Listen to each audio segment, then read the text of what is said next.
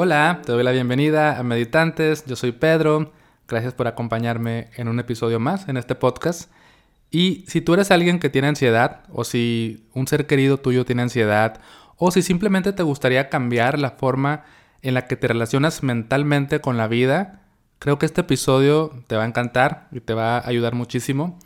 Porque platiqué con Carolina Saracho, ella es psicóloga especializada en mindfulness aplicado a hábitos mentales, enfocada en ansiedad y depresión. En este episodio vamos a hablar acerca de qué son los hábitos mentales, cómo se relacionan con la ansiedad y cómo es que la práctica de mindfulness puede ayudarte a cambiar tus hábitos mentales para tener una relación más sana contigo mismo, con tus emociones y con la vida. Así que sin más introducción, vayamos a la plática que tuve con Carolina Saracho, que es, fue compañera mía en el diplomado de formación en mindfulness, así que nos conocimos eh, en este diplomado que tomamos para poder enseñar mindfulness a otras personas. Me dio mucho gusto platicar con Caro, así que ahora sí, vamos a el episodio.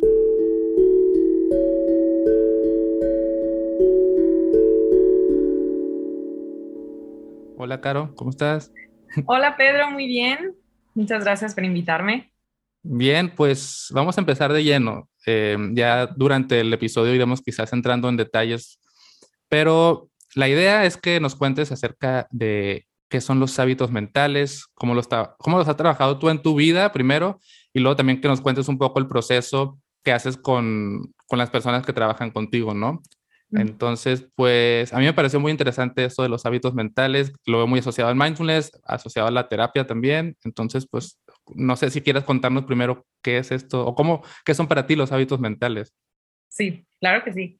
Este, pues mira, les cuento, yo doy, eh, yo este, sufrí de ansiedad y depresión durante muchos años y cuando conocí mindfulness, eh, pues puedo decir que un poco sané, de, pues sané mayormente de, no he vuelto a tener un ataque de pánico de que, desde que empecé con esta terapia, justo en las épocas que contigo estábamos estudiando el curso para facilitadores de mindfulness, estaba en proceso de, por medio de conocer mindfulness y empezar a aplicarlo a mi vida y aplicarlo a mi desorden mental que tenía en ese momento, este, me empecé a como dar cuenta de, pues, de de aspectos de la naturaleza de la mente, digamos así, de la conciencia y de cómo interactuamos con nuestros pensamientos, con nuestras emociones, con nuestras sensaciones físicas y todas estas cosas.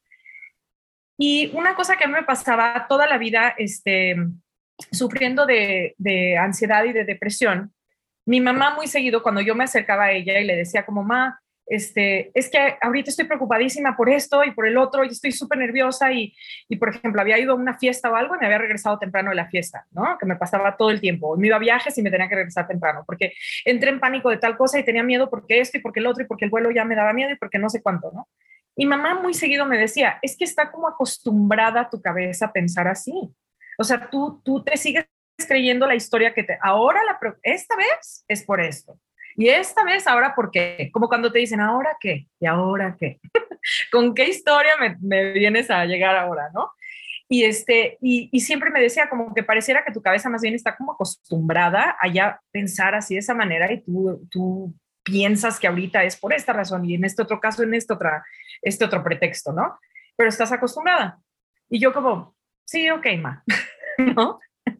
y luego ya muchos años después, después de pasar por psiquiatras y muchísimas terapias y todo, y conocer mindfulness, mindfulness te hace un poco como que tomar un paso atrás y empezar con mucha más paciencia y tolerancia y mucho más espacio, menos juicio, menos como que brincar a conclusiones y con incluso más compasión y todo, observar lo que está apareciendo en tu realidad, en tu campo de conciencia, digamos de así, ¿no? Entonces, creo que mindfulness me dio como esta herramienta para yo poder tomar un paso atrás y empezar a observar más lo que me sucedía. Y efectivamente me di cuenta que lo que me pasaba con mi ansiedad y con muchos pues, desórdenes mentales que tenía en el momento era muy parecido a cualquier otra costumbre o hábito, o incluso adicción, porque las costumbres y hábitos en realidad son parecido o lo mismo que una adicción. O sea, que que algo más allá de tu voluntad se acostumbra a hacer algo y te pide que repitas hacer aquella cosa. No, no que tú siempre estés voluntariamente escogiendo hacerlo, sino que hay algo que se acostumbró y que por lo tanto te va a estar proponiendo que lo repitas o haciendo todo para que lo repitas más bien. Esa es la naturaleza de los, de los hábitos en, en, la mente y en el sistema nervioso, ¿no? La neuroplasticidad juega mucho, tiene mucho juego en esto, ¿no? Porque la neuroplasticidad es un poco aquella la ciencia de los hábitos, así le diría un poco yo, ¿no? O sea, ¿qué, ¿qué, está sucediendo neuroquímicamente en el cerebro con los hábitos? Ahí es donde entra en juego la neuroplasticidad. La capacidad de nuestro cerebro de, si tú repites mucho hacer algo, el cerebro se acostumbra a eso y se le hace más fácil vivir en eso, o más bien te pide ya seguir viviendo en eso, solo porque se acostumbra, ¿no? Si tú empiezas a ya no repetir eso, se desacostumbra de eso. Entonces, es impresionante, nos podemos nosotros acostumbrar a identificarnos con una cierta manera de ser y de vivir y cuando te das cuenta que tú puedes cambiar eso, que tú en realidad sí tienes el poder de cambiar muchísimas cosas que pensamos que son parte de mí, ¿no? Como por ejemplo, este, yo crecí en una familia de gente muy enojona. Todos somos enojones. yo soy muy enojón, soy muy neurótico, somos muy impacientes, ¿no? ¿Qué tanto a fuerzas tu naturaleza es así y no hay manera de cambiarlo? ¿O te acostumbraste justamente porque pues, creciste con gente que también es así? Entonces todos están acostumbrados a ser así, ¿no? este, si tú te pones a pensar en, eh, no sé, eh, fumar, el tabaco, que se vuelve una adicción. O sea, la diferencia entre por qué no fuma una persona que no está adicta al tabaco a por qué fuma 40 veces al día una persona que sí está adicta al tabaco, no es porque el que está adicto al tabaco está tomando malas decisiones nada más, ¿no? Sino que hay algo en su cuerpo que está pidiéndoselo todo el día y no dárselo es súper incómodo. La persona que no está adicta al tabaco no le cuesta trabajo no, no fumar. Y, no le cuesta trabajo no fumar porque ni se le ocurre, no piensa en eso. Pero imagínate que algo está todo el día ahí diciéndote, fuma o te voy a hacer sentir mal, fuma o te voy a hacer sentir mal. Es muy diferente, ¿no?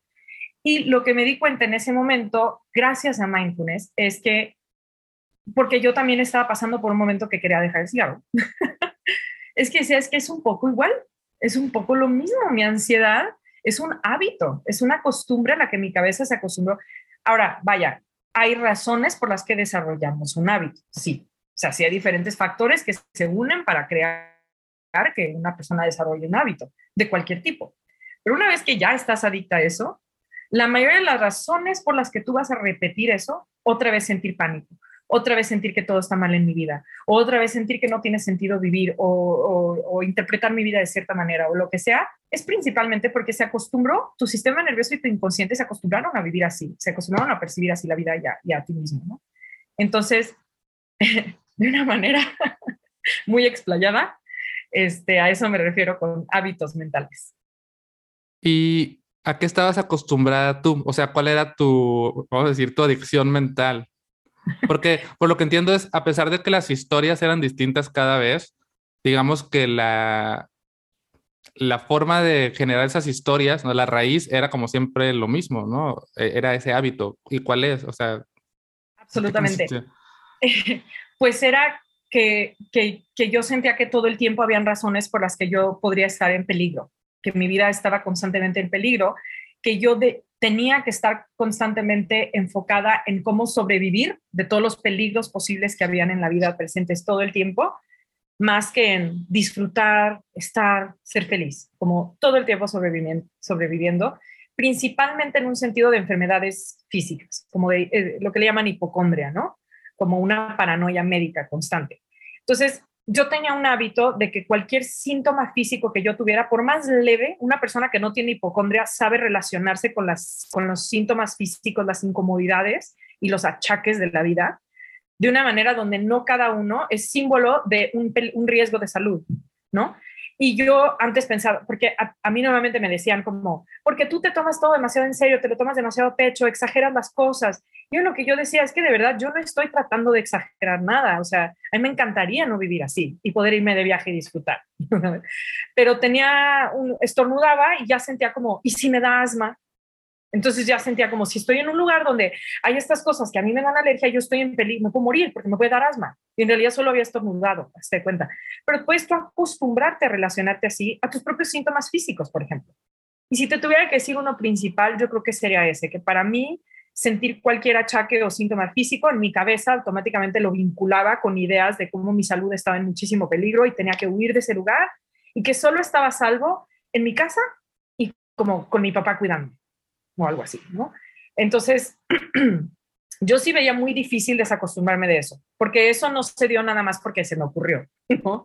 También tuvieron que ver factores de, de crianza y de mil cosas que me hicieron de repente encontrarme en una situación donde yo era un adulto que vivía así, ¿no? Y esto pasa para muchísimas, para muchísimas personas con diferentes manifestaciones eh, mentales y psicológicas. Claro, perdón, antes de que... Es que antes de que nos cuentes cómo, eh, cómo te desacostumbraste, ah, a mí se me haría muy bueno que nos cuentes, es que como que para las personas que no experimentamos ansiedad o hipocondria o algo así, nos cuesta trabajo porque caemos en, esto de que, ay, pues nada más piensa positivo o, de que no, no más no te claves, como si tú tuvieras esa voluntad de hacerlo. Entonces, no sé si hay una forma en la, que para quienes están escuchando esto y a lo mejor tienen un familiar con ansiedad o un, alguna pareja o algo, que puedan decir, ah, ok, no es tan fácil. ¿Cómo les explicarías esto? Totalmente. Eh, que lo entendieran un poco como, como, como lo equivalente a cualquier otra adicción o hábito que tengan, porque todos los tenemos, todos nos vamos a poder entender unos a los otros por medio de saber que todos sufrimos de algún hábito mental o físico o de comer o de dormir o de lo que tú quieras negativo. Por ejemplo, eh, nos es muy fácil siempre juzgar a otras personas, que se nos olviden los que tenemos, ¿no? Pero, por ejemplo, que digas, em, quiero dejar el cigarro y me cuesta trabajo, o me gustaría dormirme más temprano, o este, como demasiados carbohidratos y azúcares, me cae mal, me gustaría comer menos, pero no puedo. O pensamos, no puedo, pero es, quiero, sé que lo debería de hacer, pero lo sigo haciendo. Sigo haciendo lo que yo misma sé que no debería de hacer, solo para que sepan ese tipo de cosas que todos nos podemos identificar con eso. Así es la depresión o la ansiedad. Nadie lo está haciendo porque tiene ganas de vivir mal. Nadie, o sea, nadie nunca quiere vivir mal. Siempre que estemos repitiendo patrones que en realidad sean nocivos o tóxicos para nosotros o nos hagan vivir peor de lo que podríamos vivir, nadie lo está haciendo porque quiere. Pero cuando no has experimentado un desorden de ansiedad, claramente piensas, pues, por favor, pues nada más ponte a pensar bien. O sea, eh, eh, es lo equivalente a decir, bueno, pues ya, que te dé sueño a las 10 de la noche y duérmete. ¿Para qué te estás durmiendo a las 3 de la mañana si es malo para ti? Yo ya sé que es malo para mí, pero como que no puedo. mi cuerpo está adicto al insomnio, básicamente. Nos podemos volver, este, no adictos al insomnio, pero acostumbrarnos a dormir a ciertos horarios, o etcétera, ¿no? Entonces, este, si, si tienes un, un, familiar que sufre de ansiedad o así, lo principal es entender que ellos son víctimas de, una, de un hábito mental, más allá que ellos estén haciendo elecciones en su día a día que los lleven a estar así a fuerzas, ¿no? Todo en la vida son elecciones, sí, sí, eso es una realidad pero a veces no tenemos el suficiente conocimiento de la naturaleza de la mente para saber qué lecciones hacer y nos quedamos atrapados en estar en la sobrevivencia.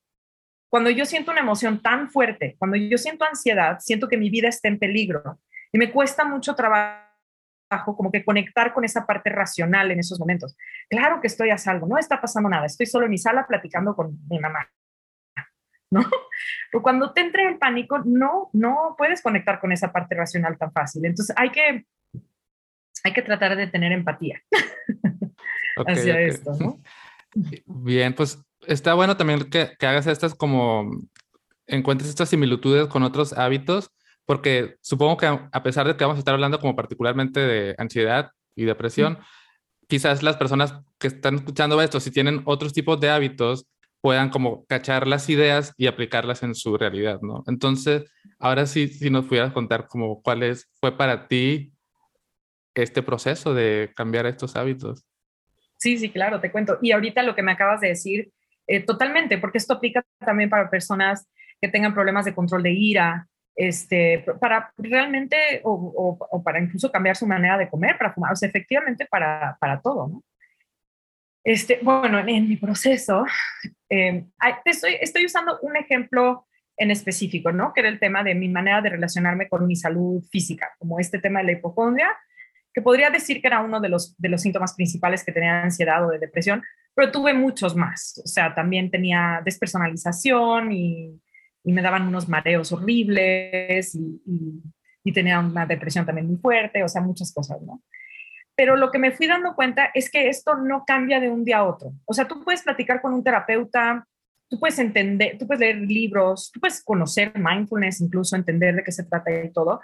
Y nada, ninguna cosa, una cosa, especialmente algo externo, viene y te va a hacer que esto se vaya. Así como nadie ha descubierto una pastilla que te la den y al siguiente día ya no quieras, por ejemplo, si eres alcohólico, y al siguiente día ya no se te antoje el alcohol. De hecho, si en, la sociedad encontrara eso algún día, algo que venga y te cambie un hábito que tú quieras cambiar, creo que, yo creo que sería el descubrimiento más importante para la humanidad, literalmente. Ahora sí tenemos ese control, sí podemos nosotros cambiar todos los hábitos que queremos, pero tenemos que estar conscientes que no es de un día a otro y no es un cambio mágico. Entonces nosotros, por ejemplo, en terapia, yo platico con mis pacientes y, me dicen mucho como, claro, es que yo lo entiendo y así yo ya quiero hacer de en adelante, pero vuelvo a sentirme así. Claro, es lo natural. Vas a volver a pensar esas cosas, vas a volver a sentir esas cosas. Esto es lo que yo iba entendiendo en ese proceso, ¿no? Que no importa de qué cosas yo me diera cuenta y qué estudiara y qué hiciera, mi mente y mi cuerpo iban a seguir funcionando de una cierta manera porque estaban acostumbrados a vivir así.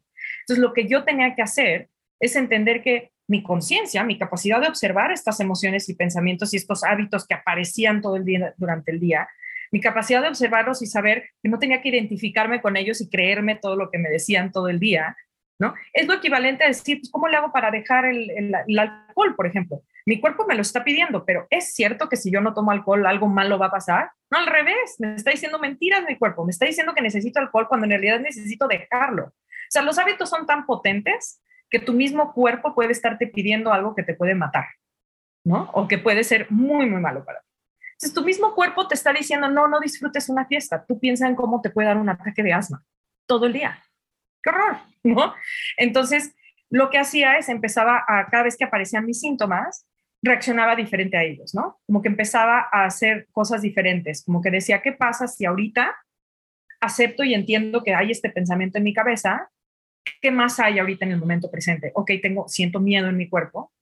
¿Y qué más hay? ¿Cómo siento el miedo? pues se siente así, así, así. Empezaba a dar cuenta que siempre había ciertas sensaciones físicas que tenía cuando sentía el miedo. Entonces empezaba a tratar de decir, ok, ¿qué pasa si me quedo aquí? Sigo haciendo lo que estoy haciendo, no hago lo que normalmente hacía siempre era pararme, huir, cancelar todo, freak out, así, irme, llamarle a mis papás, o sea, al doctor, todas estas cosas. Este, y decir, estoy en este lugar, pero estoy sintiendo estas cosas feas en mi cuerpo.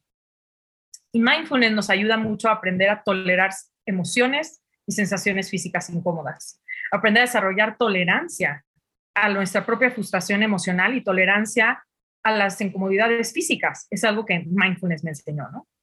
Entonces, le empecé a perder miedo a todo lo que me pasaba. Le perdí, miedo a que yo pensara esas cosas o que yo sintiera esas cosas. Y me daba cuenta, ah, todo lo que, estoy pasando, lo que está pasando es que estoy sentada aquí en esta comida con mis amigas, por ejemplo, y, este, y estoy sintiendo adrenalina en mi cuerpo. La adrenalina se siente feo. Es muy fácil caer en cualquier engaño cuando estás sintiendo este golpe de adrenalina en el cuerpo, ¿no? Si así, así, siento que respiro más rápido, todas estas cosas están pasando en mi cuerpo, más aparte, estornudé, ¿sí? ¿No?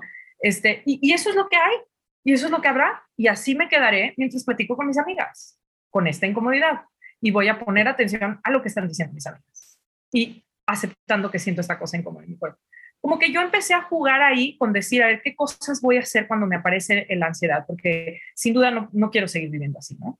Y a ver qué cosas me funcionan. Y ahí fue como fui encontrando como un método de cómo empezar a reaccionar diferente a mis emociones y pensamientos, de manera que yo ya no tuviera que caer en el engaño de ellos, pudiera yo tomar control de mi presente y seguir en lo que yo sí quería hacer, en lo que sabía que era la realidad, y no dejarme llevar por, por el engaño de mi hábito, digamos de así. Ahora, para lograrlo, lo que sí me di cuenta es que tienes que estar dispuesto a enfrentar, sentir emociones y sensaciones físicas incómodas. O sea, este no es un proceso que te lleva de lo feo a, lo, a, la, nada más así, ahora ya sentí bonito. Al revés. Pues es como un alcohólico. Cuando un alcohólico decide, ya quiero dejar el alcohol, me voy a un centro de rehabilitación tres meses o no sé. Esos tres meses no van a ser agradables. Porque tú pensarías, pues pasas de tomar alcohol y una cosa que te está agrediendo al cuerpo horrible, allá no tomar alcohol, pues ya tu cuerpo de repente está sano y feliz. No, porque el síndrome de abstinencia y la adicción que te, todo el día te pide el alcohol y te hace sentir que te vas a morir si no tomas alcohol, ese lo tienes que enfrentar durante esos tres meses para dejar que tu sistema nervioso se deje, deje la adicción a la ansiedad. También hay que estar enfrentando a que, pues sí, tú no vas a estar saliendo a comer con tus amigas o a trabajar o a hacer todo lo que haces en tu día a día sintiéndote como una persona que no tiene ansiedad, que nada más están tranquilos y sin ansiedad. No, o sea, tuve que enfrentarme a estar en el curso de mindfulness contigo. Yo, yo me dejé sentir ansiedad durante casi todas las sesiones que teníamos con, pues, con nuestro profesor, ¿no? Entonces yo acepté durante mucho tiempo que sí, yo iba a hacer las cosas con el corazón latiéndome a veces muy rápido, con ansiedad, con las manos me, sudaban, me temblaba la voz. Aprendí a, aprendí a decir, a hacer las cosas. Y la voz me temblaba. Y sabía que mi cabeza ahí quería meterme ideas de, no, mejor vete de aquí, algo puede pasar, ¿no? Es que eso es lo que es la ansiedad. Y todavía hubo bastantes tiempo, bastante, o sea, mucho tiempo donde dije, ¿sí va a funcionar esto o no? Porque es que el hábito es tan fuerte que te sigue tocando la puerta por más que tú empieces a hacer cambios, ¿no? Entonces tenemos que tener tanto, pues mucha persistencia en esto, ¿no? Y, no, o sea, la realidad es que yo sí iba viendo cambios todo el tiempo. Empezar, o sea, desde lo chico hasta lo grande, ¿no? O sea, empezar a dormir mejor, empezar a estar mejor en tus relaciones con las personas, este, empezar a sentir que tienes más control sobre ti mismo, empezar a estar menos triste, menos ansioso. Todo fui viendo cómo fue cambiando poco a poco mientras yo me dejé de hacer caso a, mí misma, tomé, tomé las decisiones, tomar las decisiones correctas. Lo equivalente a decir, no voy a fumar el cigarro, me voy a dejar sentir las ganas del cigarro. Pero tengo que estar consciente de que esas ganas de fumar ahí van a estar, no se van a ir. Si lo que buscas es, ya no quiero repetir mi hábito, pero quiero nada más sentirme padrísimo, no, no funciona. Entonces, eso, eso fue lo que, lo que hice. Yo creo que duré, duré a lo mejor un proceso de como dos años de estarle dando durísimo a eso, a, mis, a diferentes hábitos muy fuertes que tenía y, sí, o sea, no he vuelto a tener un ataque de pánico. No que mi cerebro a veces no le tuviera, no tuviera a veces ganas de que yo me fuera por ese camino, pero ya no le hago caso. Como una persona que fumó durante mucho tiempo cigarros y de repente otra vez vas a una fiesta y hueles el cigarro y dices como, ay, qué rico sería echarme un cigarro, pero no te cuesta trabajo no echártelo. Así es un poco para mí hoy en día la ansiedad, ¿no? Soy una exadicta de la ansiedad. y tengo una duda, cuando, o sea, entiendo que imagino que estás experimentando cualquier sensación física eh, que te detone la, ansiedad, ¿no? Como, no sé, taquicardia, rápido el corazón, suben las manos, todo esto. Luego dices, no le voy a hacer caso, lo voy a sentir, me voy a poner en plano observador, experimento todo esto, pero no reacciono como habitualmente reacciono a, a todas estas incomodidades físicas. Después de eso, te acostumbras a experimentarlas y es menos difícil o dejan de aparecer estas sensaciones? Las dos. Ok. Justo las dos. O sea, porque el problema no es tanto que aparezca la sensación física en sí, sino cómo nosotros interpretamos esa sensación física. Mm. Si yo la interpreto como es una realidad que yo estoy en peligro, entonces yo siento miedo por sentir lo que estoy sintiendo en mi cuerpo, más la historia en mi cabeza de qué es aquella cosa que ahorita me pone en peligro. A ver si me entiendes con eso, no sé si está un poco confuso cuando tú no estás en un estado en el que simplemente dices, siento cosas feas en mi cuerpo, punto, hasta ahí. Que eso es muy diferente a decir yo estoy en peligro, ¿no? Porque miedo más miedo es igual a muchísimo miedo y escala y llega a ataque de pánico. O sea, si yo ya estoy sintiendo miedo en mi cuerpo, más aparte tengo miedo del miedo que estoy sintiendo en mi cuerpo, quiero que se quite.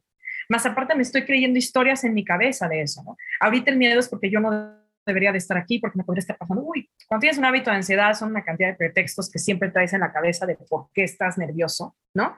Más aparte tienes el miedo del ataque de pánico en sí.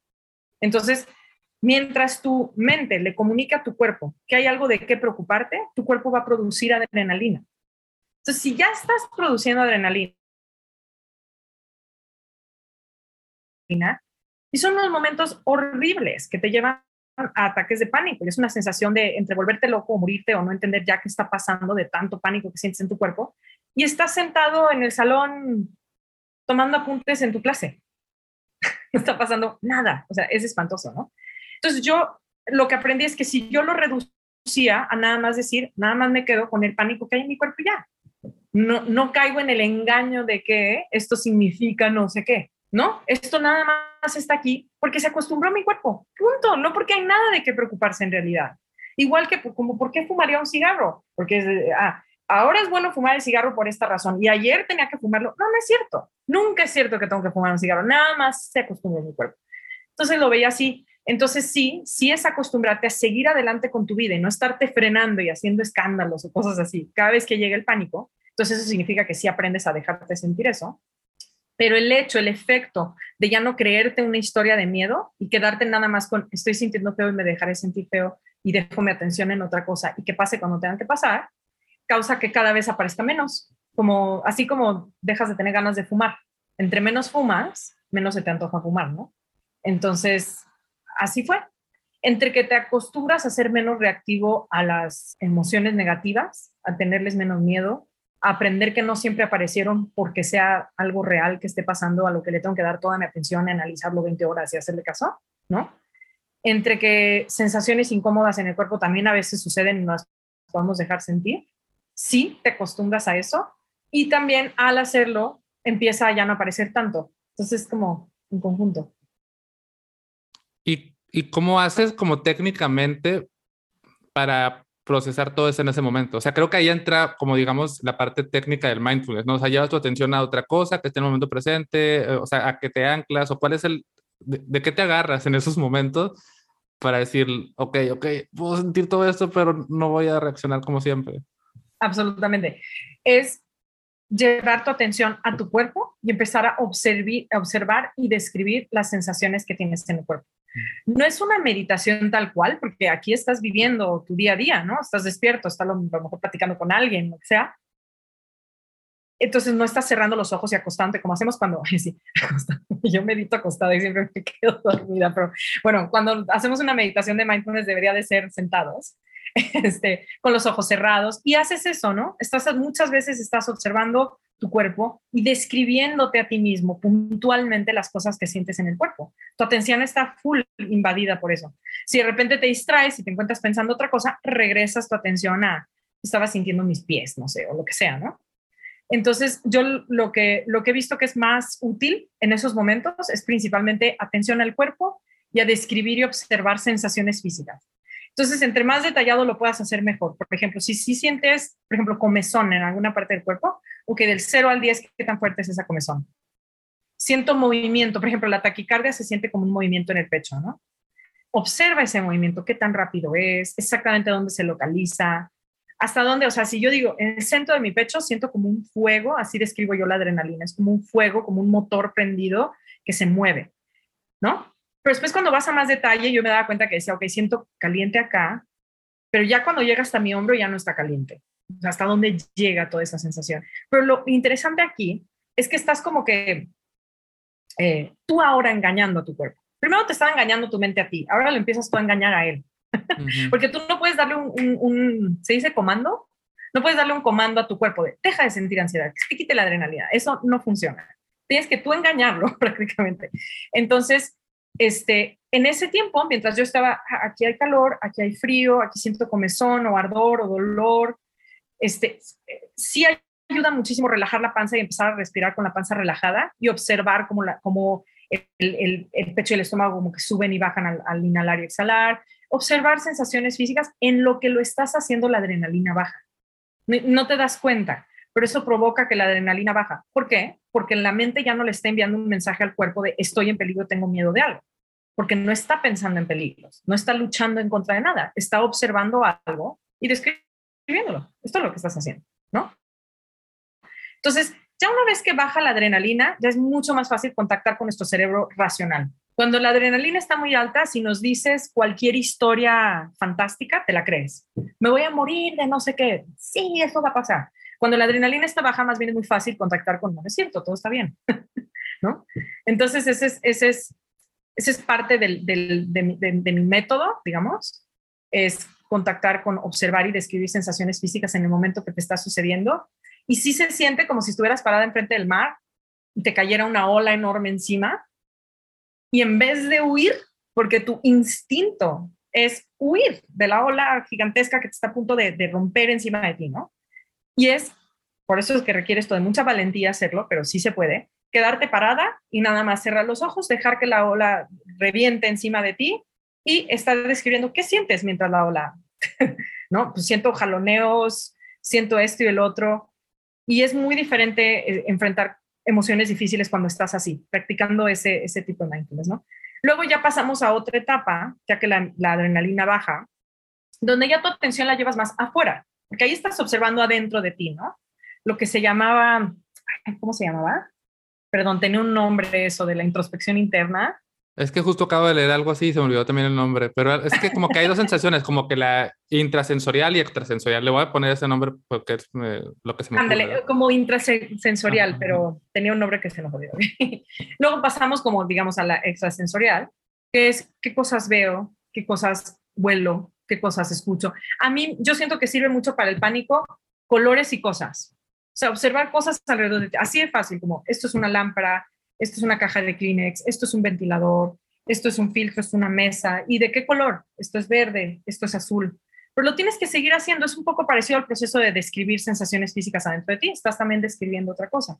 Entonces, ¿qué pasa? Durante todo ese tiempo tu mente no está alimentando las historias fantásticas, tu atención simplemente no está ahí. Y otra cosa, tu estado mental está en un estado de no luchar en contra de algo, de no estar en sí preocupándose por algo y analizando historias de cómo me voy a salvar y qué está pasando y cómo lo soluciono. Estás más observando y describiendo cosas, así como son, feas, bonitas, porque esas sensaciones adentro de ti que estás describiendo, estás describiendo sensaciones feas, estás describiendo adrenalina, pero no la estás, no estás peleándote en contra de ella, estás, estás por default aceptándola. Pero en ningún, en ningún momento les pido, acéptalo, porque nadie sabe hacer eso cuando tiene un ataque de pánico. Acepta lo que estás sintiendo. No, es que ni entiendes el concepto de aceptar, ya sabes. Entonces, más bien yo digo, tú ponte a observar y describir sensaciones físicas. Esto es mientras te reventó la ola encima, ¿no? Entonces, para empezar a hacerlo a todos nos da mucho miedo, nos cuesta mucho trabajo llegar a ese punto, nos da muchísimo pánico. No, es que yo estoy segura que si lo hago algún día ya me voy a desintegrar y morir. Así son esas nociones inconscientes que tenemos de las emociones negativas. Y un día que lo empiezas a practicar, dices, órale, ok, no pasa nada, más bien se me quita. Wow, pues eh, sí me imagino que puede ser súper retador, como dices, dejar que la, hora la ola te, te llegue, porque tantos años acostumbrándote a correr de la ola, cuando dices, bueno, voy a dejar y ver qué ocurre, sí. Oye, ¿y no servirá, perdón que me, me meta a agregarle cosas a tu método, pero no, no, servirá como empezar a hacer estos experimentos con, digamos, emociones un poquito más tranquilas? Por ejemplo, no sé, en lugar de un ataque de pánico o algo así, ok, voy a observar cómo se siente cuando eh, tengo antojo de comer algo. Entonces, ah, empiezo a llevar la sensación a cómo se siente en el estómago el antojo. O puedo, voy a observar cómo se siente cuando eh, me ofendo porque me dijeron algo. Entonces, ah, ok, puedo observar que se aprietan mis puños, que quizás no son, digamos, situaciones tan, no sé, para, para cada quien será distinto, ¿no? Pero, ¿no? Como encontrar esos primeros peldaños para ir escalando sería buena idea. Absolutamente. Es que siento que un poco practicar mindfulness en general te lleva a estar haciendo eso, que yo lo que le llamo, así tal cual lo que le dijiste, le llamo como practicarlo a escala, ya sabes. Finalmente es el mismo mecanismo mental, solo que en un escenario es mucho más difícil lograrlo y en otro es más fácil. Entonces, por ejemplo, le recomiendo a mis pacientes cosas como, trata de practicar a la próxima que estés en un escenario, por ejemplo, que tengas muchísimo calor y ya te quieres quitar tu chamarra o prender el aire acondicionado. Nada más espérate 10 minutos más, aguántate ese calor estate con ese calor. Practica tu respiración. Digo, jamás en un escenario donde pongas en peligro. ¿eh? Se me está quemando la mano en el sartén y aguántate un poquito más. No, o sea, algo que no te ponga en peligro. Este, porque finalmente esa, por, por eso es lo que decía, que es practicar la tolerancia a la frustración y la tolerancia a la incomodidad. Entonces, así como puedes decir, ya no soporto el calor, ya me tengo que quitar mi chamarra y tengo que prender el aire acondicionado, lo mismo, el mismo mecanismo mental que te haría decir, no, yo sí puedo soportar este calor, la verdad, un rato más, técnicamente. No se acaba el mundo ahorita si no haga eso. ¿Qué pasa si acepto seguir trabajando con calor? ¿No? Y esa, ahí tú vas poniendo, vas, vas este, fortaleciendo tu músculo de la tolerancia, tu músculo de la aceptación, que son esas cosas que aprendemos con mindfulness, ¿no? Y todo eso, ya cuando tienes que aguantarte de fumar el cigarro, cuando tienes que aguantarte de hacerle caso a tu ataque de pánico, o esas cosas, es lo mismo. Tienes que hacer exactamente lo mismo, nada más que ahí es más difícil. Pero todas esas pequeñas prácticas todo el día te van llevando a que lo demás lo logres mejor. Más aparte, ya sabes, la meditación. La meditación a mí se me hace un súper gimnasio. Es cuando llevas el cerebro al gimnasio y pones a ejercitar todos tus músculos para que durante el día estén en la mejor forma, como fit, como mentalmente fit, digamos, para lograr estas cosas, ¿no? Sí, además la meditación pues es un escenario todavía más seguro porque de alguna manera lo regulas, como, ok, me voy a sentar aquí en estas condiciones, entonces, ok, vamos a jugar a esto de observar, de permitir que estén estas sensaciones, de tolerar la comezón, de tolerar el calor, de tolerar las distracciones y te vas entrenando. Totalmente. ¿Y qué más? Bueno, o sea, por ahora siento como que me siento como siento que dijimos un montón de cosas muy valiosas y muy interesantes, pero no sé si hay algo más que quisiera tocar o algo agregar. me encantaría saber, este, en tu caso has sentido que mindfulness, si yo te pregunto a ti, este, en tu caso has sentido que mindfulness te ha, ayudado a cambiar hábitos que tenías, mentales, físicos o así? Sí, yo, o sea, yo personalmente no, no he tenido episodios de, de ansiedad o depresión como que pueda recordar y que pueda decir, estos momentos de mi vida fueron así, ¿no? Pero es que yo siempre digo como que me hace menos reactivo, o sea, quizás hábitos mentales han sido como reacciones a, no sé, como a críticas o a momentos de tomar decisiones impulsivas, muy basadas en el, no sé, en el momento, en el, en el impulso, en el antojo, ¿no?